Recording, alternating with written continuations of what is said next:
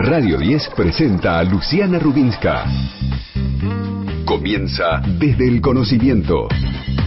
Un espacio dedicado a las universidades. Desde el conocimiento. Luciana, en los domingos de Radio 10.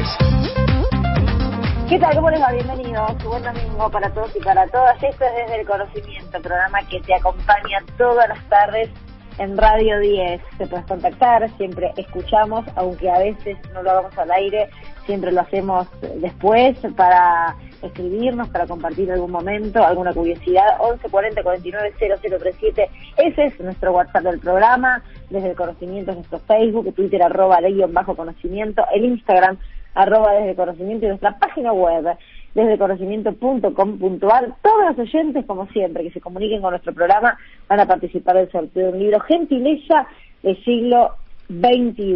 Hay mucha información para compartir. Primero quiero saludar a Jimmy Persic, también al señor Mario Caputo. ¿Cómo le va? ¿Qué tal, Luciana? ¿Cómo andás? Buenas tardes. Hola, Luciana, ¿cómo estás? Un gusto estar acompañándolos.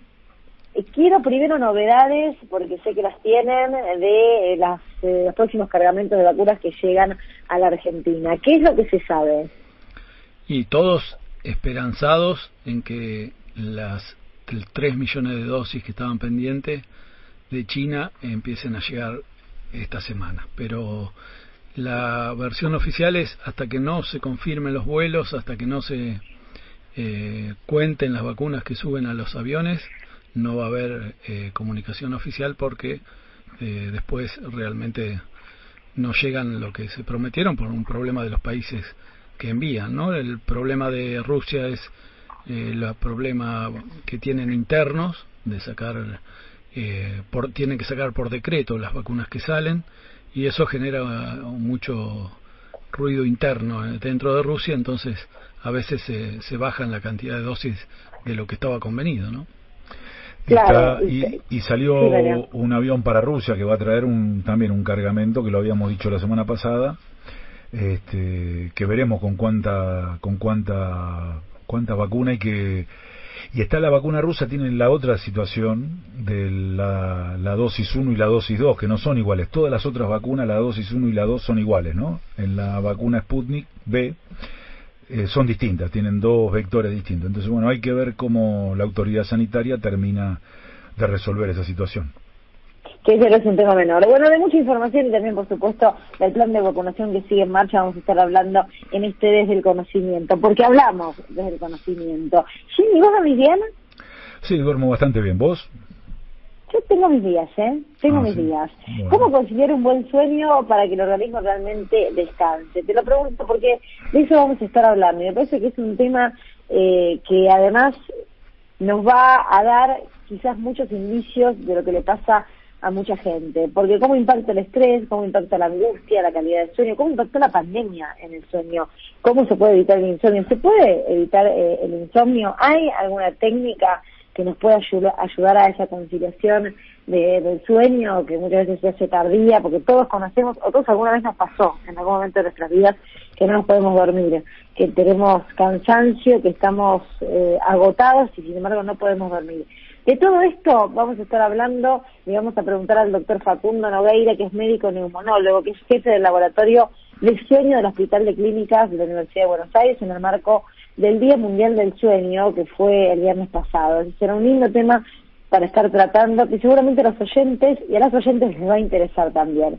Otro de los temas, los científicos y las científicas argentinas nos siguen llenando de orgullo y en desde el conocimiento siempre nos importa conocer y la palabra, tener la palabra, en este caso, de una investigadora de CONICET, en el Instituto de Fisiología y Biofísica, Bernardo Jusey, que nos va a contar sobre el premio internacional que recibió junto a todo su equipo por sus estudios en relación al rol del hipocampo en el aprendizaje motor. Esa es la premiación y de eso vamos a estar eh, consultándole para conocer un poquito más acerca de esta vinculación, en qué eh, ayuda el hipocampo a ese aprendizaje motor. Y Jimmy, como siempre, porque es habitual en Desde Conocimiento, nos trae su clásica columna. Hoy, ¿con qué nos vamos a deleitar? Mira, Luciana, en, en poquitos días, en tres días, se cumplen 45 años del de, comienzo de la noche más trágica que tuvo la Argentina, se cumplen 45 años, perdón, del comienzo de la dictadura militar, un golpe cívico-militar, que en la Argentina duró siete años, que generó desaparecidos, pobreza, destrucción del aparato productivo, desindustrialización, financiarización de la economía, derrota de, en la guerra de las Malvinas. Así que vamos a presentar algunos datos referidos al sistema universitario de, en, eh, durante la dictadura militar. Ese será entonces el tema de Jimmy Y otro de los temas importantes que también nos enorgullece es que Misiones se prepara para exportar desarrollos de alta tecnología. ¿De qué se trata esto?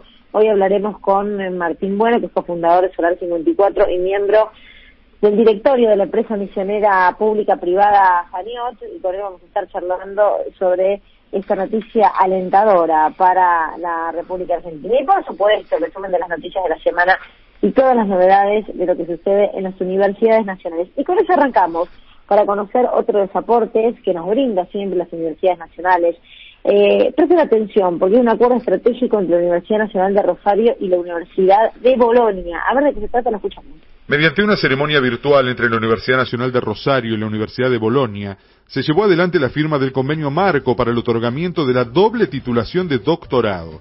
El acuerdo establece los principios que regirán las condiciones de admisión, estudio e investigación, supervisión y examen de los doctorandos interesados en obtener la doble titulación por parte de la Universidad de Rosario y también de la Universidad de Bolonia, de acuerdo con las leyes y la normativa vigente en cada uno de sus respectivos países y universidades. Este convenio significa un avance en los objetivos planteados en el encuentro realizado en Bolonia en febrero del 2020, momento en que se afianzaron lazos y se institucionalizaron acuerdos preexistentes entre algunos institutos de ambas universidades, en el que plantearon acciones conjuntas de capacitación, proyectos y redes de investigación en común, la vinculación de carreras de grado y posgrado y convenios de cotutela para nuestros doctorados en todos los campos disciplinares.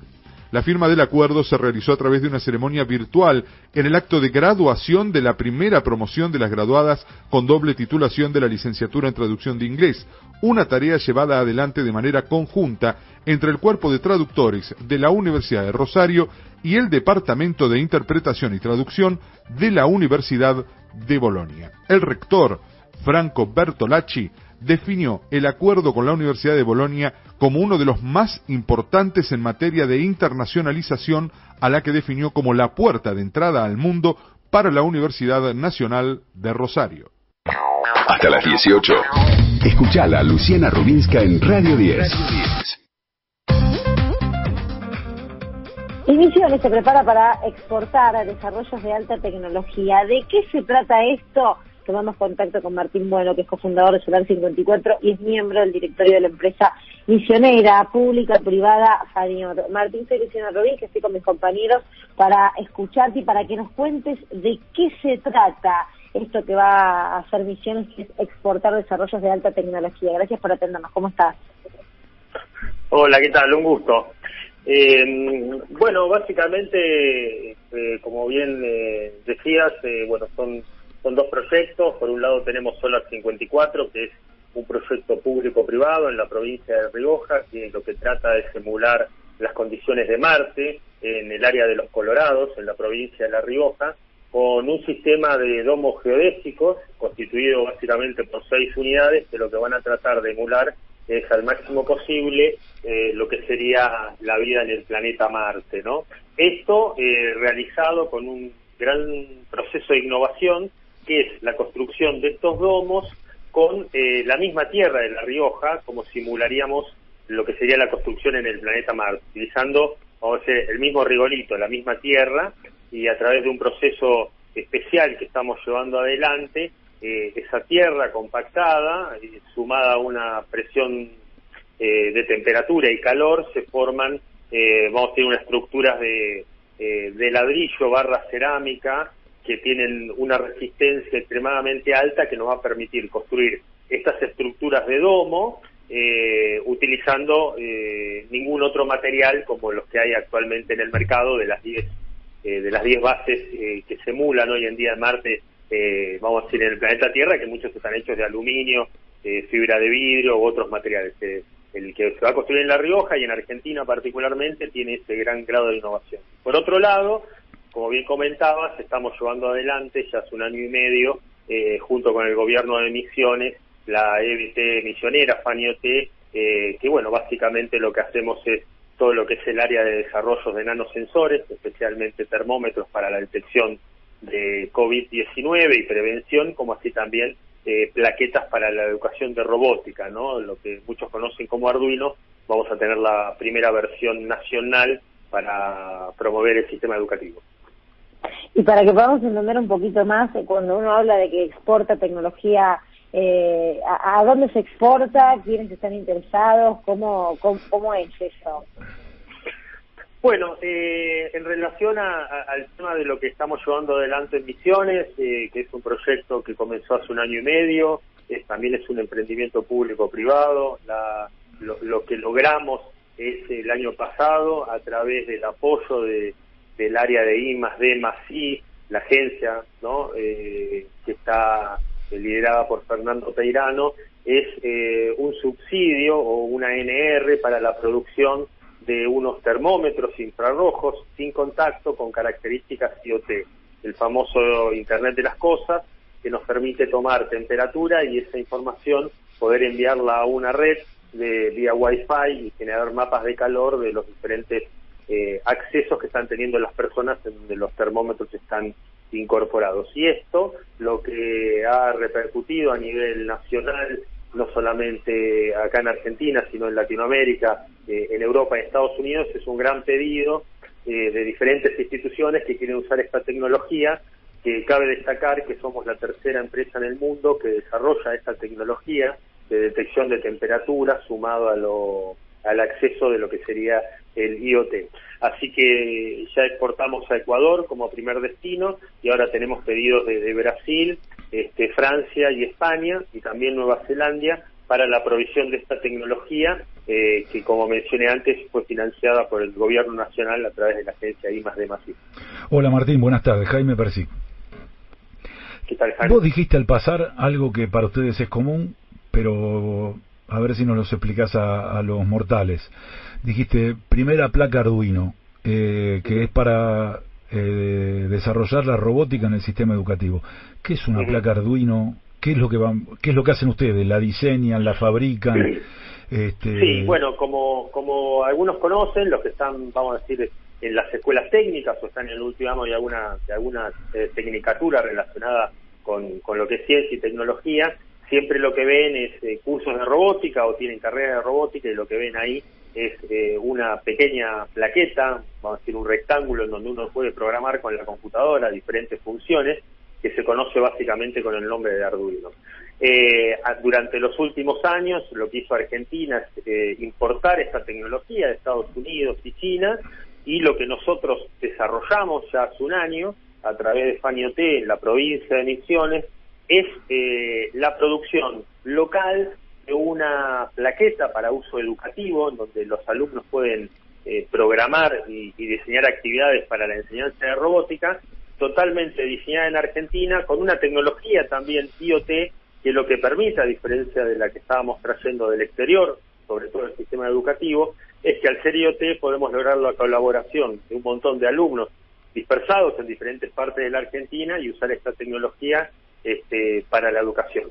Sumado a esto, cuando hicimos eh, la última presentación eh, de, estos, vamos a decir, circuitos y placas educativas, que la pueden ver en nuestro site, eh, nos acompañó el ministro de Educación Trota, ya fue hace un mes atrás, así que fue un para nosotros un, un vamos a decir, un gran orgullo que se acercara el ministro de Educación hasta la, hasta la provincia de Misiones y poder acompañarnos en este lanzamiento que obviamente entra de una, dentro de una visión de sustitución de importación, ¿no? Proveer al sistema nacional, eh, vamos a decir, de educación técnica con esta tecnología en Argentina y en Misiones.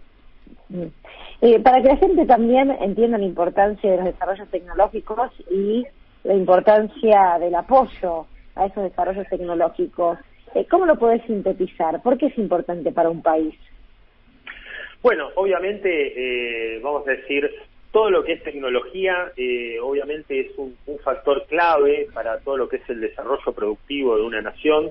Esto no lo digo yo, sino que es sabido por, vamos a decir, por los países que están en, en, alto desarrollo, como puede ser países que están en Europa o Estados Unidos mismos, en donde han tomado la tecnología como un eje y para nosotros eh, la creación de, de, de FANIOT como un consorcio público-privado eh, y lograr el apoyo no solamente del gobierno de Misiones, sino del sistema nacional, esto particularmente hago hincapié en el Ministerio de Ciencia y Tecnología que apoyó eh, y financió todo este desarrollo que estamos hablando, sobre todo el de los termómetros, para nosotros es, es algo importantísimo y demuestra que eh, hoy en día no es necesario solamente eh, depender de un inversor o depender de una empresa extranjera que financie un desarrollo de alta tecnología. En este caso, nosotros lo pudimos lograr con financiamiento y apoyo de, del Ministerio de Educación, eh, perdón, del Ministerio de Ciencia y Tecnología, para lo cual para todos nosotros es un, un, una clara demostración que hay un compromiso de este gobierno en acompañar estos desarrollos tecnológicos de alta gama que también son exportables, ¿no? Y ahí le sumo eh, que no es menor que cuando hicimos los lanzamientos no solo participó el área de, ciencia y tecnología, sino que también el área de, del área de conocimiento, el Ministerio de Producción, eh, esto entra también en todo lo que es la agencia de exportación, lo que hace básicamente es generar vínculos para exportar tecnología y productos de Argentina, así que pudimos lograr eh, en, los lanzamientos que tuvimos eh, pasados sobre estos productos un, un, gran acompañamiento del sistema nacional que bueno nos permitió hoy en día estar donde estamos con una gran cantidad de demanda, pedidos y bueno desarrollando vamos a decir nueva tecnología eh, para el sistema nacional y bueno, sobre todo lo que es sustitución de importación, que para nosotros nos parece clave y sobre todo en tecnología.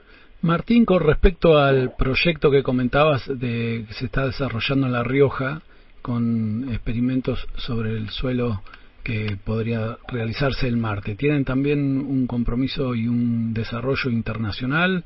¿Tienen un proyecto propio? ¿Cuánto se va a, a, instalar este proyecto y por cuánto tiempo?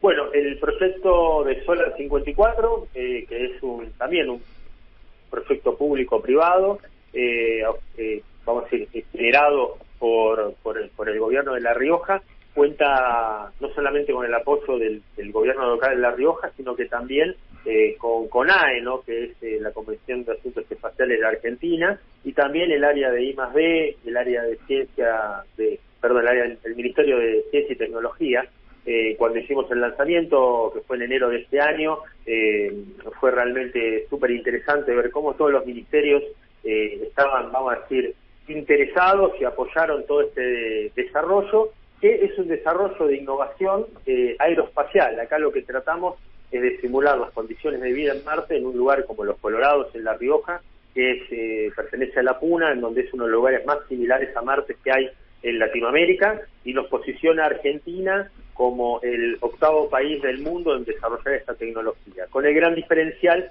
como decía antes, que no lo vamos a hacer con estructuras eh, de aluminio, de fibra de vidrio, de carbono, sino eh, vamos a generar unos triángulos, con, eh, si, si, lo van a ver en imágenes, son estos domos geodésicos, estos triángulos que van a estar compuestos de la estructura van a estar formados eh, por la misma tierra de La Rioja, por lo cual eh, tiene un proceso de constructivo muy innovador eh, que lo que básicamente queremos lograr es poder esta tecnología exportarla a aquellos países que ya están pensando en la exploración a Marte, ¿no? Mm. ¿Y qué se puede eh, alcanzar? ¿Qué, ¿Qué objetivos, con qué hipótesis trabajan para empezar a hacer este desarrollo de, eh, de esta búsqueda, intentando simular, digamos, un escenario similar a Marte?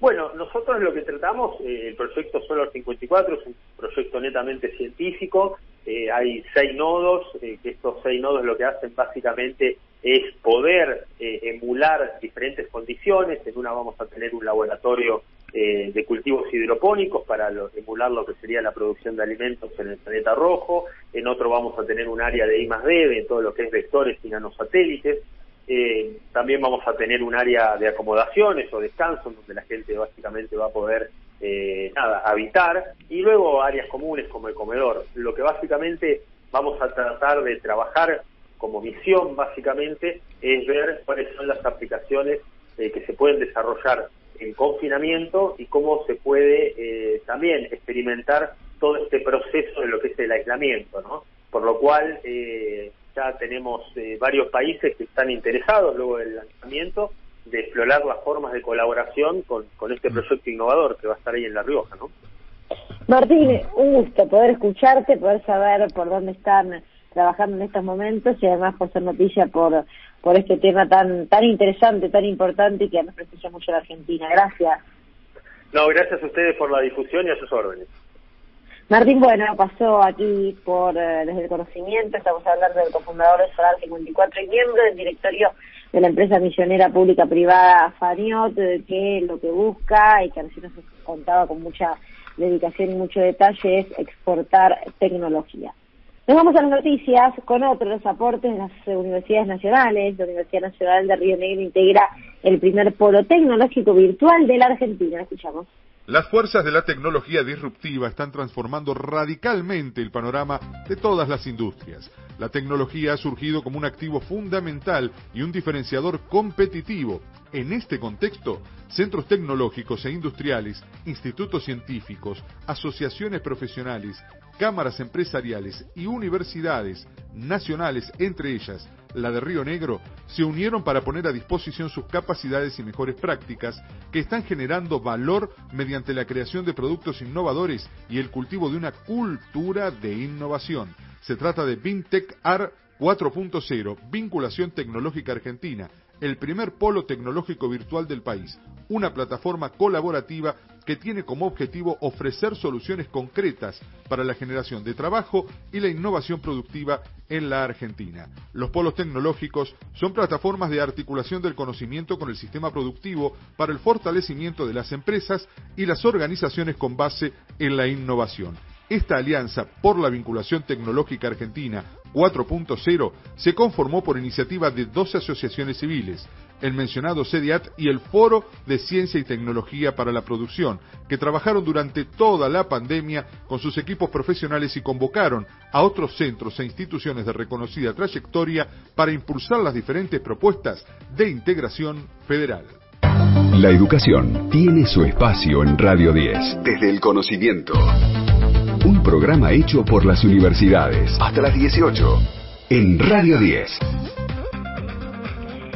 Más noticias de las universidades. Después no digan que no se los contamos y no se lo anticipamos, porque cuando escuchen estas novedades en otros medios van a decir, ah, desde el conocimiento lo habían dicho tiempo atrás. Escuchen esto que es interesante. Crean un dispenser sanitizante automatizado. Eso lo pensó Gabriel Nicolau, que es un estudiante de Ingeniería Electrónica de la Universidad Nacional de Catamarca. Y es el primer prototipo de un dispenser sanitizante de alcohol totalmente automatizado, hecho en casa y con conocimientos básicos sobre automatización y programación de periféricos mediante Arduino que adquirió en la secundaria en la ENET número uno. Y como si esto fuera poco, hay otras noticias. Un eh, aerogenerador que dará energía a un centro sanitario en Villa Mercedes.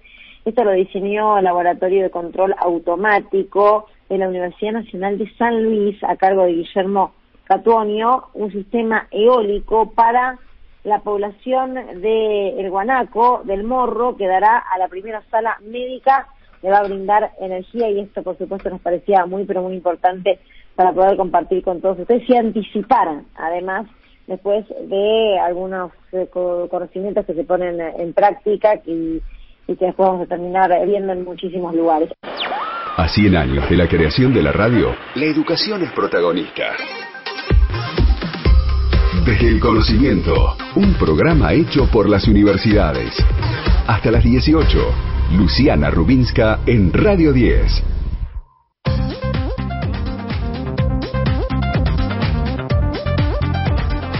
Seguimos en el conocimiento, muchas gracias por eh, los mensajes a todos los oyentes, que todos los domingos y afortunadamente cada vez son más los que se interesan en el conocimiento, en la educación en la tecnología y que nos acompañan todas estas tardes. A Liliana le mando un beso gigante. Dice a Luciana, muy interesante las entrevistas con los temas tocados, nos informamos de muchas cosas que yo personalmente no sabía, te mando un beso y se anota para el sorteo del libro, estás anotada por supuesto Liliana, también están anotados todos los que van llegando y algunos que leemos y no leemos, pero se pueden contactar con nosotros siempre. Isabel, por ejemplo, de San Martín, que también nos saluda y celebra el programa que estamos haciendo y un programa de educación, ni más ni menos que le hacía mucha falta a la radiofonía argentina, así que para nosotros también eso es eh, muy lindo, muy importante y una, y una caricia al alma. ¿Cómo está Jimmy Persic? ¿Cómo está Mario Caputo? ¿Cómo andan? Muy bien, Luciana, vos. Impecable. ¿Estás preparando para la columna de hoy? Ahí estamos, cuando quieras. Bien, bueno, dame un ratito, antes voy a dar las vías de comunicación, el WhatsApp del programa 1140 49 0037, el Facebook desde el conocimiento, el Twitter arroba de guion bajo conocimiento, arroba desde el conocimiento, nuestra página web desde el conocimiento.com.ar, todos los que participen van a formar parte de este gran cantidad de caudal de oyentes que tenemos para llevarse el libro de gentileza del siglo XXI, eh, el siglo XXI que sí es editorial. Jimmy, anticipabas algo de lo que ibas a tratar. Eh, ¿Qué fecha importante se viene para la Argentina y cuál es el desarrollo de tu columna clásica de los domingos? Mira, el miércoles se cumplen 45 años de, del inicio de la dictadura, ¿no? El golpe que dieron Videla, que lo consagró presidente de la nación, de una dictadura que fue trágica para la Argentina. La Argentina arrancó esa dictadura con con una deuda con el fondo de 5 mil millones de dólares y la terminó con 45 mil millones de dólares. Aumentó la pobreza, la desocupación, la destrucción del aparato productivo. En el ámbito educativo también tuvo, fue trágica la dictadura, embruteció a la Argentina. Pero te agrego algunos datos. Vos fíjate que la ley de educación nacional, la 26206, no, no es una ley eh, orgánica, no es una ley. Hay países que tienen leyes educativas que dice los contenidos curriculares, lo que tiene que enseñar en cada grado. Bueno, la ley argentina no es eso. La ley argentina es una ley que describe el sistema y fija solo tres contenidos que se tienen que enseñar en todos los niveles del sistema educativo. Uno es los derechos de los niños, el segundo es la causa de Malvinas y el tercero es el ejercicio y construcción de la memoria colectiva sobre los procesos que quebraron el orden constitucional y terminaron instaurando el terrorismo de Estado, con el objetivo de generar en los alumnos reflexiones y sentimientos democráticos y de defensa del Estado de Derecho y la plena vigencia de los derechos humanos. A todo lo que yo te decía antes, la Argentina hubo un plan sistemático de robo de bebés, casi 600 bebés, 30.000 desaparecidos, detenidos, desaparecidos, un, un plan Cóndor, vos vivías en Argentina y desaparecías en Brasil, ¿no? En el ámbito educativo, mira esto, es la primera serie histórica en la que la Argentina termina un periodo con menos estudiantes universitarios que en el periodo anterior. En el año 75 la Argentina tenía 431.212 estudiantes y en el año 80, cinco años después, cinco años de dictadura, 315.409 y la recuperación democrática 522.000. O sea, es el primer periodo en que se retrae la expansión de la matrícula universitaria. más del 20%. tristemente. Más del 20%. Es la, el único gobierno eh, en la historia argentina que cerró universidades. Trágicamente, la Universidad Nacional de, de Luján. Eh, el uno de cuatro, uno de cada cuatro desaparecidos tenía que ver con la, con la educación. Fíjate, era el 30% de los desaparecidos eran obreros, el 21% estudiantes, el 18% empleados de servicios, el 11% profesionales, el 6% docentes, el 5% autónomo, el 4% amas de casa, el 3% eran conscriptos y personal subalterno de la Fuerza de Seguridad. Trágicamente el 3% eran periodistas, el 1% eran actores y artistas. Por tanto, el 21% de estudiantes y el 6% de docentes hace que uno de cada cuatro desaparecidos tenía que ver con el, con el sistema educativo y eran eminentemente jóvenes. Siete de cada diez desaparecidos tenían entre 16 y 30 años. El, el 70%. El 20% tenía de 31 a 40 años, el 7% de 41 a 60 años. ¿Por qué damos estos datos? ¿Por qué lo conmemoramos? Justamente porque conmemorar es hacer memoria con otros. Nosotros queremos hacer memoria para que eso no suceda más, para que la Argentina sea un país de paz, para que la Argentina sea un país con, justicia social, sea un país con igualdad. 45 eh, años del comienzo de la noche más trágica que vivió nuestro país. Sí, me puso la piel de gallina y coincido. Eh, hay que conocer la historia para que no se vuelva a repetir, para ser conscientes de lo que se vivió. Y la verdad que brindaste datos que no tenía en el registro. Eh, es eh, un número muy llamativo. Uno de cada cuatro que tuvieran relación con la educación. no querían gente educada, no querían gente pensante, no querían gente libre. Es así, es fuertísimo, ¿no?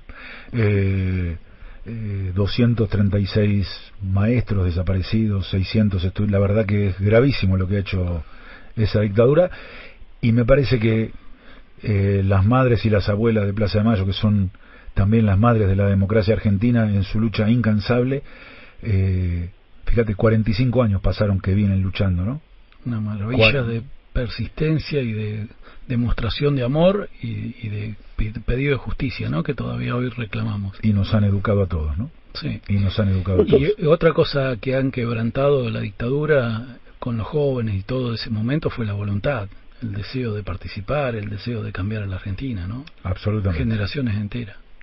Generaciones enteras que después terminamos sufriendo y que seguimos sufriendo y padeciendo eh, importante que siempre que haya una fecha como esta, como la que se viene, sea una jornada de, reflexión, de educación y de enseñanza. Ahora conocemos otro de los aportes de las universidades nacionales eh, para cambiar de tema, para hablar de lo que ha ocurrido en los últimos días en relación a la universidad, porque se realizó el primer taller para la creación de escuelas de educación profesional en las universidades. La Secretaría de Políticas Universitarias, perteneciente al Ministerio de Educación de la Nación, realizó un taller de asesoramiento técnico dirigido a las universidades nacionales y provinciales que participarán de esta convocatoria que prevé la creación o fortalecimiento de escuelas de educación profesional en todo el país. Luego del lanzamiento del programa universitario de escuelas de educación profesional realizado el pasado 26 de febrero, el organismo llevó a cabo un taller para colaborar con las universidades en el desarrollo de propuestas formativas que permitan a los jóvenes contar con competencias técnicas para su inserción laboral. Esta convocatoria tiene como objetivo el diseño y la implementación de trayectos formativos de corta duración o la creación de tecnicaturas universitarias relacionadas con demandas laborales específicas en los sectores productivos, de servicios y en los procesos de transferencia de tecnologías. Del encuentro participaron de manera virtual 115 representantes de 62 universidades de todo el país. La cartera educativa destinará 2.250 millones de pesos y cada universidad recibirá un máximo de 40 millones, con lo que desarrollará e implementará el proyecto seleccionado en un plazo de tres años. Lo que pasa en las universidades se escucha en la radio. Desde el conocimiento hasta las 18. Luciana Rubinska en Radio 10. Estamos en comunicación telefónica con Valeria de la Maggiore, que es investigadora del CONICET, del Instituto de Fisiología y Biofísica Bernardo Jusey. ¿Por qué? Porque seguimos celebrando el avance de los científicos argentinos de Argentinas porque siguen siendo conmemorados y nos llena de orgullo. Recibieron un premio, ella junto a su equipo de trabajo, un premio internacional, por los estudios en relación al rol del hipocampo en el aprendizaje motor. Valeria, soy Luciana Rodríguez, estoy con mis compañeros, ¿cómo te va? Hola, ¿qué tal Luciana? ¿Cómo te va? Felicitaciones por este premio. ¿De qué se trata el premio? ¿Qué están investigando? ¿En qué están basándose estos estudios que fueron premiados? Eh, ¿Cuál es la relación del hipocampo del aprendizaje motor? Eh, mira, el premio es un premio que existe ya hace varios años, eh, que está en, nombre de una mujer que se dedicó a lo que es la fisioterapia, con una, un abordaje que hace ella muy distinto, funcional, basado en observar el movimiento y la dinámica de movimiento y lo que hacen es premiar un paper que tenga que ver con la investigación en, en control motor o en fisioterapia. Y, y bueno, y nosotros ganamos un premio por el paper que publicamos el año pasado en la revista de la Proceedings de la National Academy of Sciences de Estados Unidos. Que justamente, ¿De qué se trata? sí, el, el trabajo fue un trabajo que hicimos acá con mi becaria Florencia Giacobacci, y dos integrantes más del laboratorio, Abraham Cefali y Gonzalo Lerner, junto con colaboradores de, un proyecto internacional de Canadá. Y mm, básicamente lo que nosotros encontramos es, hay, hay, una estructura del cerebro que se llama, que es el hipocampo, que tradicionalmente, desde el, desde el 1950, eh, fue siempre asociada a lo que es la codificación de las memorias episódicas, ¿no? Que son de tipo declarativa. Las memorias episódicas son memorias, son lo que uno considera que es una memoria autobiográfica. Por ejemplo, cuando pensás que hice ayer, eh, dónde me fui de vacaciones en 2019, esos son todos, todos esos episodios están codificados en tu memoria episódica, eh, que es una memoria declarativa. Se dice que es declarativa porque es consciente y requiere de, lo que es la, eh, evocación consciente, digamos. Entonces, eh, el hipocampo siempre, eh, desde los 50, que fue descubierta, digamos, su función en relación a la codificación de ese tipo de memorias, fue asociada con eh, las memorias episódicas y no con otro tipo de memorias como las memorias motoras, como la que estudiamos nosotros.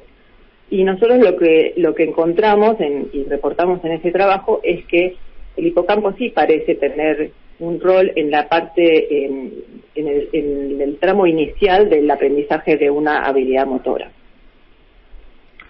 Luciana, eh, perdón, Valeria, eh, buenas tardes, Jaime Persic. ¿Cuál es la, la aplicación de esto, este descubrimiento, la perspectiva de traslado al tratamiento, a la comprensión, hacia dónde lo ven ustedes? Eh, nosotros hacemos investigación básica. Sí, eh, la investigación básica no necesariamente tiene que tener una aplicación inmediata, así que eh, no fue hecho con, con ese fin. Y de hecho, lo que la pregunta que tenemos es una pregunta que, eh, que va más allá, digamos, de este experimento, ya que lo que nos interesa a nosotros justamente es tratar de eh, estamos como, como cuestionando o cuestionándonos si esa, esa, el, rol del, del, hipocampo, digamos, ¿no? Porque tratando de ver cuál sería una función más general del hipocampo en a, través de distintos tipos de, de memorias y eh, distintos tipos de tareas, eh, las tareas que uno usa en el laboratorio para evaluar memoria, etcétera. Eh, lo que se me ocurre, una de las aplicaciones que yo creo que podría tener justamente es en la rehabilitación, porque nunca se consideró desde el punto de vista motor, digamos, eh, siempre la, rehabilitación motora apunta a la mejora eh, del, movimiento, digamos, ¿no? A tratar de, de alguna manera, acelerar la recuperación del movimiento. Entonces, eh, nunca se pensó en general en que el hipocampo estaría involucrado en etapas iniciales de, del aprendizaje motor, por lo cual quizás se puede poner un poquito de más de énfasis lo que sería la, primera etapa dentro de la, de la terapia de rehabilitación que se le puede dar al paciente. Esto puede llegar a ser interesante. Entonces, manipulaciones que traten de, eh, eh, de alguna manera, favorecer el funcionamiento del, hipocampo podrían llegar a mejorar la rehabilitación en una la rehabilitación motora en pacientes con ACV, por ejemplo, ¿no? Valeria, felicitaciones por el premio, pero principalmente por la investigación y que siga creciendo esta investigación. Muchas gracias. Ah, muchas gracias a vos. Estuvimos charlando con Valeria de la Magior, investigadora del CONICET en el Instituto de Fisiología y Biofísica Bernardo Fusey, a partir de esta premiación por un trabajo muy interesante en relación a la influencia del hipocampo en el desarrollo motor. Estás escuchando Desde el Conocimiento con Luciana Rubinska en Radio 10. ¿Por qué no dormimos? ¿Por qué nos cuesta conciliar el sueño? ¿Hay técnicas que nos puedan ayudar a poder conciliarlo? Vamos a charlar ahora mismo con Facundo eh, Nogueira, que es médico neumonólogo, jefe de laboratorio del sueño del Hospital de Clínicas de la Universidad de Buenos Aires, coordinador del laboratorio de sueño del Sanatorio Finoquieto. Creo que son los temas que más me interesan porque en algún momento tuve este inconveniente. Doctor, ¿cómo le va? Soy Luciana Rodríguez, ¿cómo anda? Hola, ¿qué tal? ¿Cómo estás? ¿Cómo te va? ¿Cómo le va? ¿Qué tenemos que saber? ¿Por qué, cuando, qué, factores pueden alterar la conciliación del sueño? Bueno, en este momento particular que estamos atravesando, eh, todo lo que tiene que ver con, la pandemia, ¿no?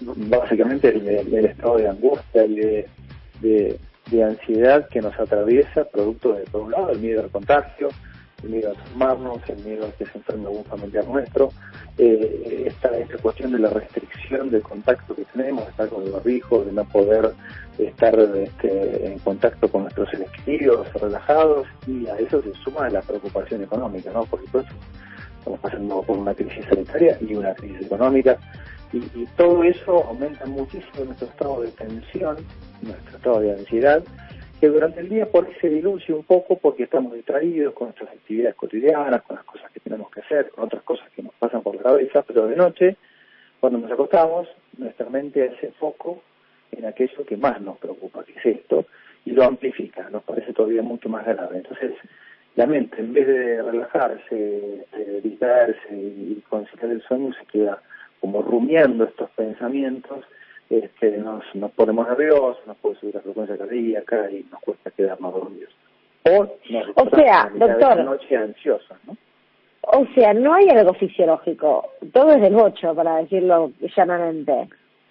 Eh, la cabeza domina, nuestro cerebro domina enormemente este, nuestra conducta eh, y, domina muchísimas de nuestras funciones, ¿no? O sea, cuando uno está muy ansioso, cuando está muy angustiado, se va a tener desde insomnio, aumento de la sudoración, aumento de la frecuencia cardíaca, la puede generar hipertensión arterial, puede generar temblores y pueden aparecer un montón de síntomas que nos pueden hacer pensar que estamos enfermos. Eso, eso está claramente demostrado eh, y a punto digamos, eso nos puede desencadenar una enfermedad, digamos, podemos ponernos hipertensos por, por, por, por estados de ansiedad o de estrés importante. Porque, a ver, pensemos que cuando uno se angustia o se estresa, nuestro cuerpo genera adrenalina. La adrenalina endógena lo que hace es aumenta la frecuencia cardíaca, aumenta la sudoración y aumenta la presión arterial. Si eso, si esa producción incrementada de adrenalina se sostiene en el tiempo, lo que va a hacer es generar hipertensión, taquicardia, arritmias, etcétera. Y también eso genera un estado de nerviosismo que mm, este, afecta al sueño, pero afecta también lo cotidiano porque nos genera mucha irritabilidad, nerviosismo, mal humor, eh, digamos, nos, nos vuelve muy irascibles. Eh, digamos, doctor, eh, tengo, tengo conocimiento del estudio del sueño, un poco de conocimiento sobre los estudios del sueño que se realizan. Eh, cuéntele a los oyentes y a las oyentes de qué se trata ese estudio, eh, en qué consiste ese estudio y cómo se trata. O sea, una vez que uno tiene un diagnóstico, para decirlo claramente, de dificultad para conciliar el sueño. ¿Qué se estudia ahí? Nosotros primero hacemos una evaluación clínica para ver cuál es el problema que tiene el paciente. Sí, hay, si uno podría separar este, los problemas de sueño en un intento de super simplificación como en, dos grandes categorías.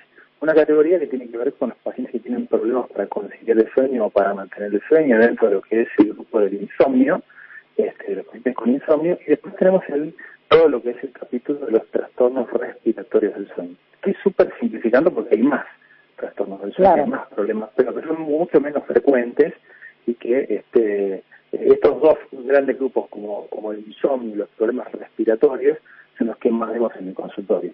Los estudios de sueño en general están orientados a investigar la presencia de trastornos respiratorios durante el sueño, que son, bueno, el ronquido, la apnea del sueño, los cuadros de hipoventilación nocturna, hay todos trastornos respiratorios que hacen que cuando nos dormimos o nos quedamos sin respirar o baja mucho la respiración y eso hace que baje el oxígeno en sangre y eso por supuesto puede afectar el corazón, puede afectar el cerebro y, el resto del organismo, ¿no es cierto? Y sobre todo también afectan la calidad del sueño y nos hacen dormir mal y también nos genera un sueño de mala calidad, nos despertamos muchas veces en la noche y durante el día estamos cansados. Por eso es importante siempre primero hacer una buena consulta para tratar de, de, de clínicamente ver por dónde viene la mano, ¿no?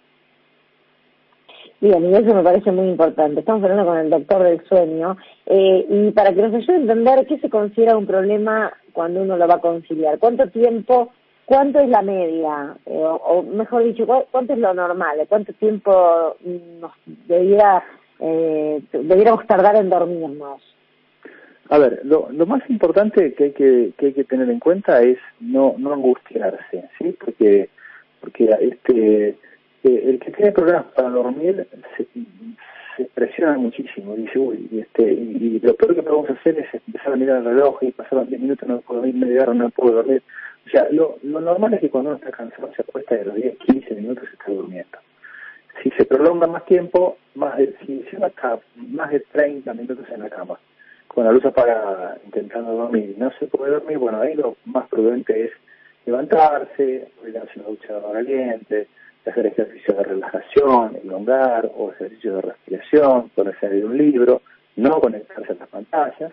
Y después cuando esté cansado se vuelve a acostar. Quedarse en la cama eh, como haciendo fuerza, cerrando los ojos con fuerza para dormir, eh, eso, digamos, eso no, no solamente nos sirve, sino que nos, nos, nos genera mucha más presión, mucha más tensión, porque nos da bronca que no nos podamos dormir, ¿no? Mm. Entonces, este, eh, pero, digamos, hay que, hay que tratar de pensemos que para dormirnos tenemos que estar relajados.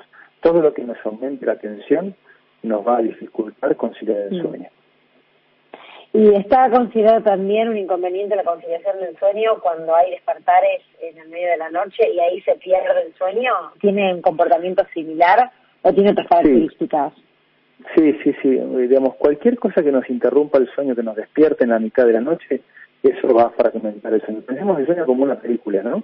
Eh, es un, en que empieza y termina. Nosotros no podemos ver una película levantándonos cada 10 minutos, cada 5 minutos, cada 10 minutos hacer algo necesitamos que tenga una continuidad, si no pierde el efecto y, no la disfrutamos, nos perdemos y hasta por ahí hasta incluso dejamos de verla. el sueño, el sueño, el sueño es lo mismo, es un proceso que tiene una, que necesita una continuidad para que todas las etapas se vayan cumpliendo y que el sueño sea efectivo. Si lo interrumpimos, pierde eficacia y este, vamos a tener como consecuencia un sueño no reparador.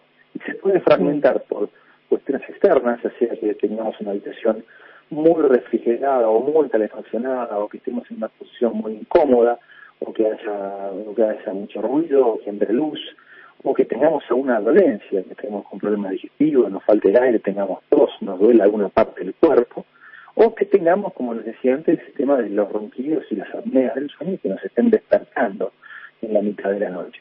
Eso es lo que eso es lo que tenemos. Me habías preguntado y este, no te respondí el tema de los estudios. Ah, Ahí sí. tenemos que hacer los estudios de sueño, que hoy hoy por hoy lo que más hacemos en estudios que le damos a los pacientes un equipo portátil que se lo llevan a su casa y con eso medimos la medimos la respiración, el ritmo cardíaco, la oxigenación, el ronquido, la posición corporal, con el paciente durmiendo en su cama, en su casa, en un horario habitual de descanso y con la mínima invasión posible. Con eso podemos despertar cualquier tipo de problema de ronquido, apneas y problemas respiratorios vinculados al sueño. Doctor, lo vamos a invitar al programa que hacemos en C5N en Desde el Conocimiento para ampliar todo esto. A mí me parece sumamente interesante. Me quedan un montón de preguntas para hacerle, pero se nos fue el programa. Pero ya está hecha la, invitación y nos encantaría tenerlo para desarrollar un poco más un mal de mucho, realmente, que es la dificultad para conciliar el sueño. Un placer haber charlado con ustedes. El placer es todo mío y bueno, con todo gusto acepto la invitación cuando, cuando ustedes dispongan. Muchas gracias. Charlamos. Que muy bien. Nogueira, que ha pasado por desde el conocimiento, es médico eh, neumonólogo, es jefe de laboratorio del sueño del Hospital de Clínicas en la Universidad de Buenos Aires y nos habló, nos dio algunos tips para entender por qué a veces nos cuesta tanto dormir. Hemos llegado al final, esto ha sido desde el conocimiento, siempre el agradecimiento para todas las universidades que nos apoyan permanentemente, la Universidad Nacional de San Martín, la Universidad Nacional de Burlingame, la Universidad Nacional de Lomas de Zamora, del Centro, Universidad Nacional de Jujuy, Universidad Tecnológica Nacional, Universidad Nacional de Chaco Austral, Universidad Nacional de la Patagonia, la Universidad Nacional de José Cepaz, la Universidad Nacional de Mar del Plata, la Universidad Nacional de Moreno, la Universidad Nacional de Arturo Jaureche, la Universidad Nacional de San Luis, la Universidad Nacional de Rafaela, la Universidad Nacional del Noroeste de la provincia de Buenos Aires y la Universidad Nacional de Misiones. Este equipo está conformado por grandes profesionales, como es el caso de David Minato, que no estuvo, eh, así que le mandamos un beso grande, Seba Merani, en la producción de las noticias de de Sector Silva, en la conducción, siempre acompañada quienes ahora que se Rubinska junto con Jimmy Palsic, en la producción general Trick Producciones. Esto ha sido desde conocimiento, para nosotros es un placer poder compartir una hora todos los domingos e informarnos juntos acerca del conocimiento, de la educación y de la tecnología.